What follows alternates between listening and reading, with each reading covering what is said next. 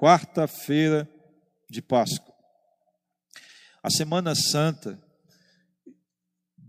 mostra justamente o período em que, os últimos dias, em que Jesus, ao entrar em Jerusalém, foi completando a derradeira história até o momento da sua morte e ressurreição.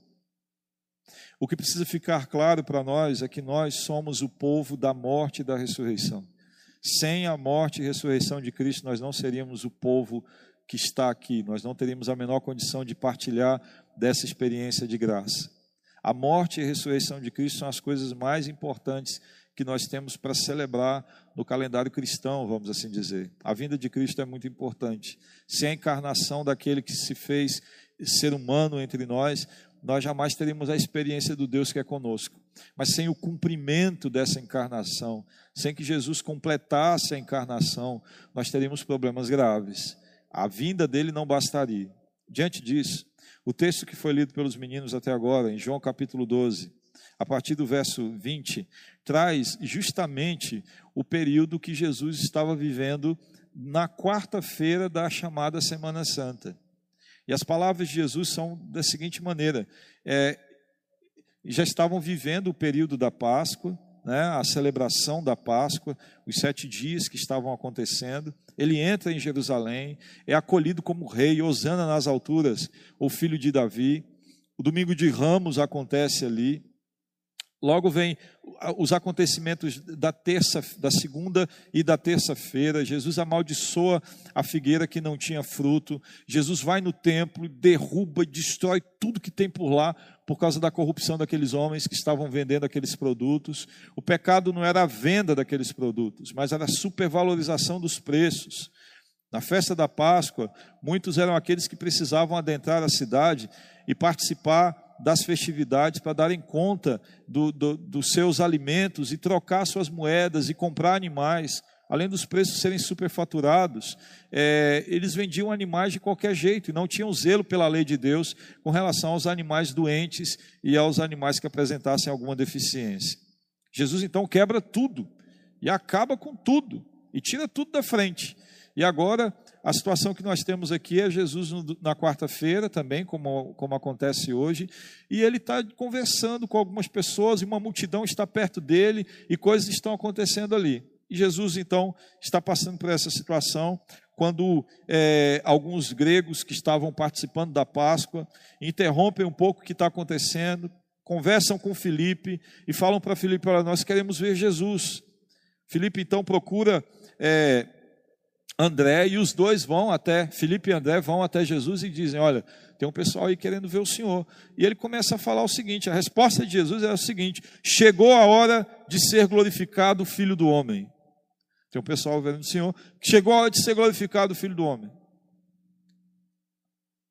E ele continua dizendo: Digo-lhes verdadeiramente que se o grão de trigo não cair na terra e não morrer, continuará ele só, mas se morrer, dará muito fruto. Aquele que ama a sua vida perderá, ao passo que aquele que odeia a sua vida neste mundo a conservará para a vida eterna. Quem me serve precisa seguir-me. Quem me serve precisa seguir-me. E onde estou, o meu servo também estará. Aquele que me serve, meu Pai honrará. De cara, Jesus é, parece não dar muita importância para o que está acontecendo. Enquanto os homens vêm falar para ele sobre aqueles que querem ter contato com Jesus, a resposta de Jesus para esses homens e para Filipe e para André é a seguinte: olha, é, eu estou envolvido em outro processo. Eu não estou preocupado em, em, agregar mais pessoas, em dar conta de multidão, em verificar a opinião das pessoas. Eu estou concentrado e envolvido num processo importante. E esse processo importante é o processo de morte os meus dias estão acabando aqui na terra, eu sei o que está acontecendo, e aquele que quer me seguir precisa entender uma coisa: aquele que me ama precisa também me seguir, aquele que me ama precisa me servir, aquele que me ama e que quer seguir, ele tem que vir onde eu estou, ele precisa ser meu servo. Jesus está deixando claro agora que o segmento a ele é um segmento a partir do serviço. Isso fica, fica é, notório no texto e fica com uma relação importante para nós, que estamos dizendo: olha, Senhor, nós queremos te seguir, nós queremos te seguir, mas a base do seguir a Jesus é o trabalhar para Jesus. Não existe segmento sem serviço. É por isso que eu tenho muito problema com gente que só quer ser ministrado, só quer ser abençoado, só quer ouvir palavra.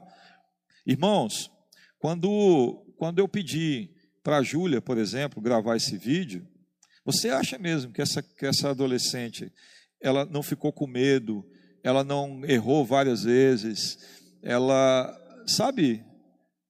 Mas a questão aqui é que se ela não faz agora, ela não vai fazer depois. E eu disse a ela, Júlia, lembre-se de uma coisa: a questão aqui não é você aparecer, o seu coração pode estar tranquilo com isso. É você servir de instrumento de Deus para pregar o Evangelho, anunciar o reino de Deus. O Arthur então pegou esse vídeo, editou, fez um trabalho muito bacana e esses meninos aceitaram o desafio de participarem agora.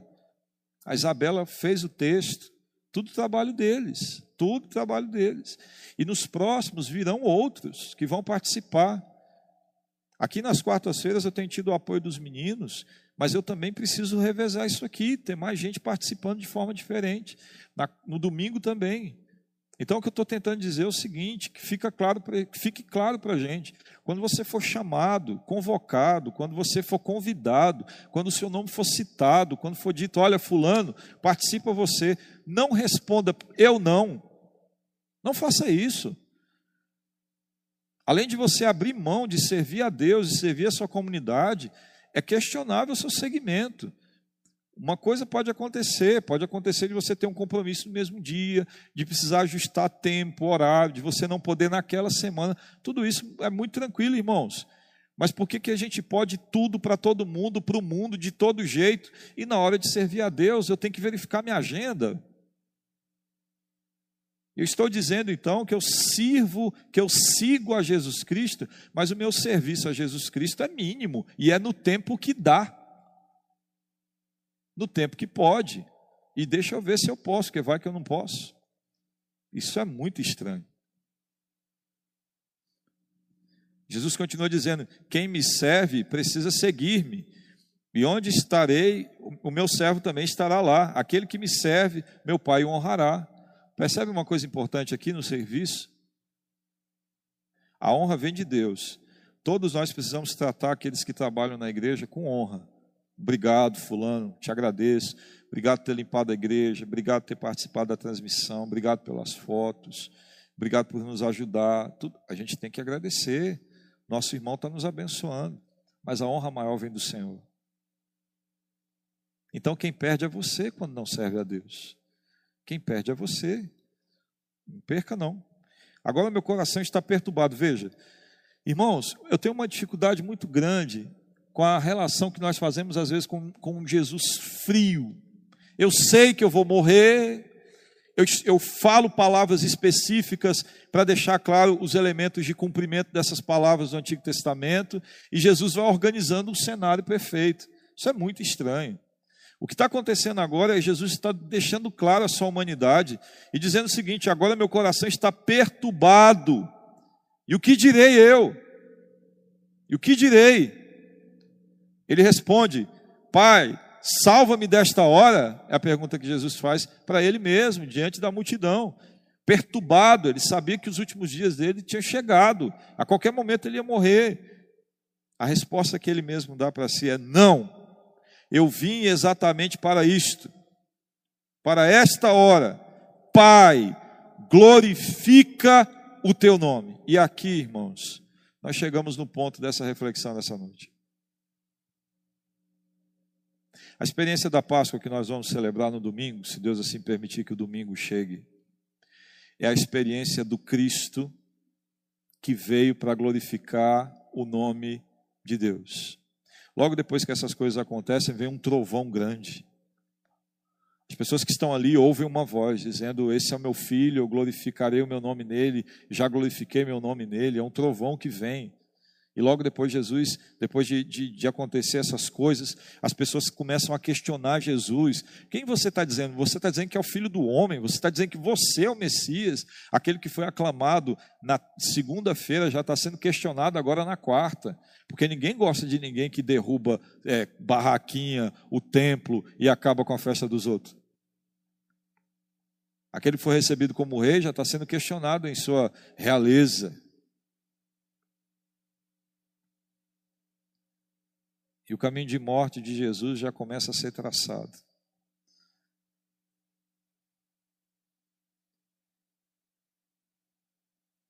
Eu vim exatamente para isto, para esta hora. Pai, glorifica o teu nome. A oração do Pai Nosso nos ensina: santificado seja o teu nome. E agora Jesus nos traz a reflexão daquilo que é ter o nome de Deus glorificado. As duas expressões são sinônimas e trazem a ideia de que o nome de Deus é santificado e que o nome de Deus é glorificado quando nós obedecemos a Deus. Diante da perturbação e da angústia, Jesus não foge do propósito de Deus para ele. Porque ele deixa claro que foi para isso que ele veio. E Jesus veio para quê?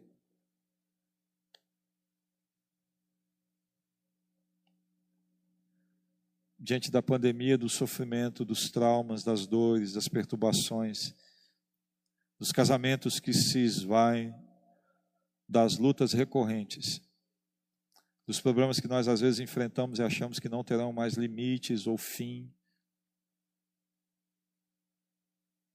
É importante que venhamos lembrar de uma coisa que o materialismo e a secularização fizeram conosco e abafaram a expressão da vida de Jesus em nós.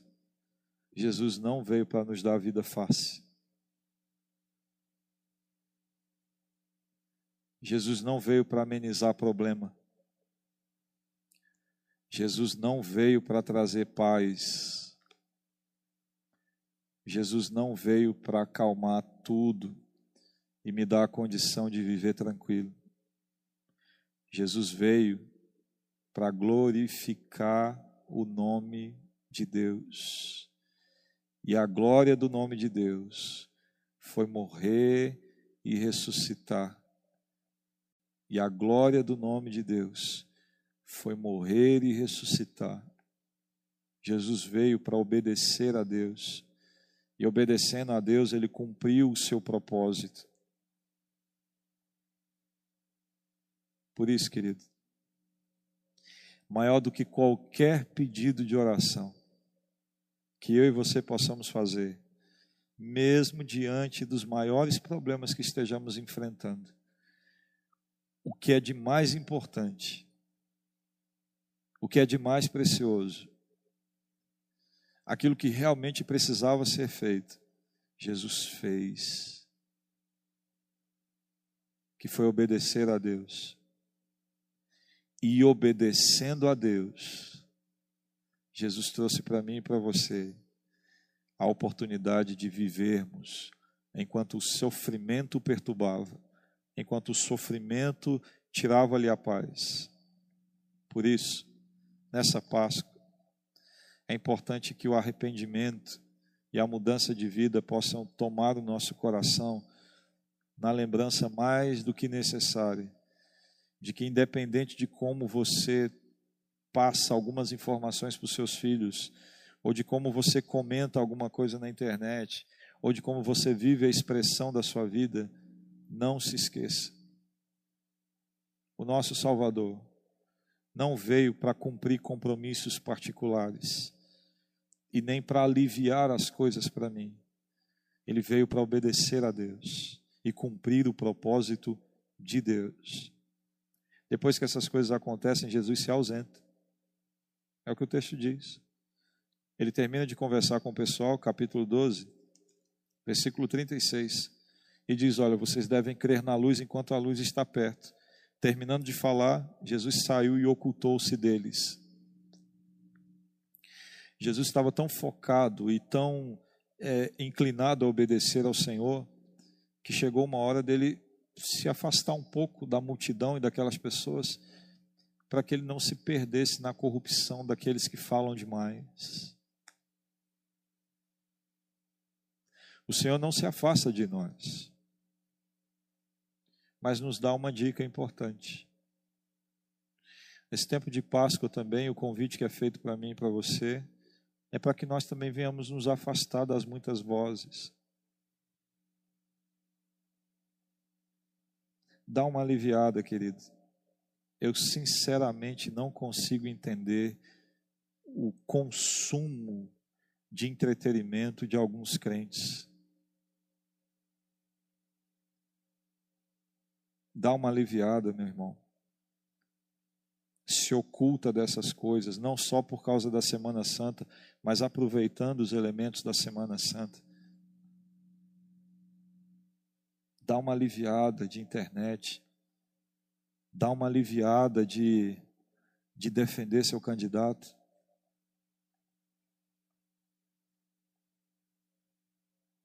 Dá uma aliviada na sua família, dá uma ocultada dessas coisas. Volte-se volte-se para o livro de Gênesis e não apenas para a novela. Leia. Leia Gênesis. Leia Gênesis. E que Deus tenha misericórdia de nós, para que nós possamos entender o motivo e a realidade da Páscoa. Na quarta-feira, o Senhor se ausentou, mas na quarta-feira, ele deixou claro que o propósito maior dele não era nem com seus discípulos, no sentido de que ele não estava sujeito às muitas orientações dos seus discípulos, mas sim a cumprir e a obedecer a Deus. Que Deus tenha misericórdia de nós. Vamos orar? Ó Deus. Nessa noite, em humildade, nós nos apresentamos em Tua presença e clamamos ao Senhor por misericórdia para que o nosso coração não seja vacilante e para que nós venhamos reconhecer de uma vez por todas que se nós não vivermos e experimentarmos a realidade da salvação como motivo máximo e maior da tua presença entre nós, nada nos bastará, Senhor. E nós sempre vamos procurar outras coisas e outros meios. Por isso nós clamamos ao Senhor por misericórdia, Pai, em nome de Jesus. Perdoa, Senhor, a nossa experiência evangélica frágil, a nossa caminhada como crentes do entretenimento. E ajuda-nos a nos voltarmos para o Senhor em humildade, em arrependimento, em mudança de vida, para que o Teu nome seja glorificado através de nós. Nós estamos, ó Deus, revisitando os últimos dias do Senhor nessa terra, com humildade, com oração com devoção ao Senhor. E imploramos que o Senhor possa resgatar o nosso coração para mais perto de Ti. Assim nós oramos em nome de Jesus. Amém e amém.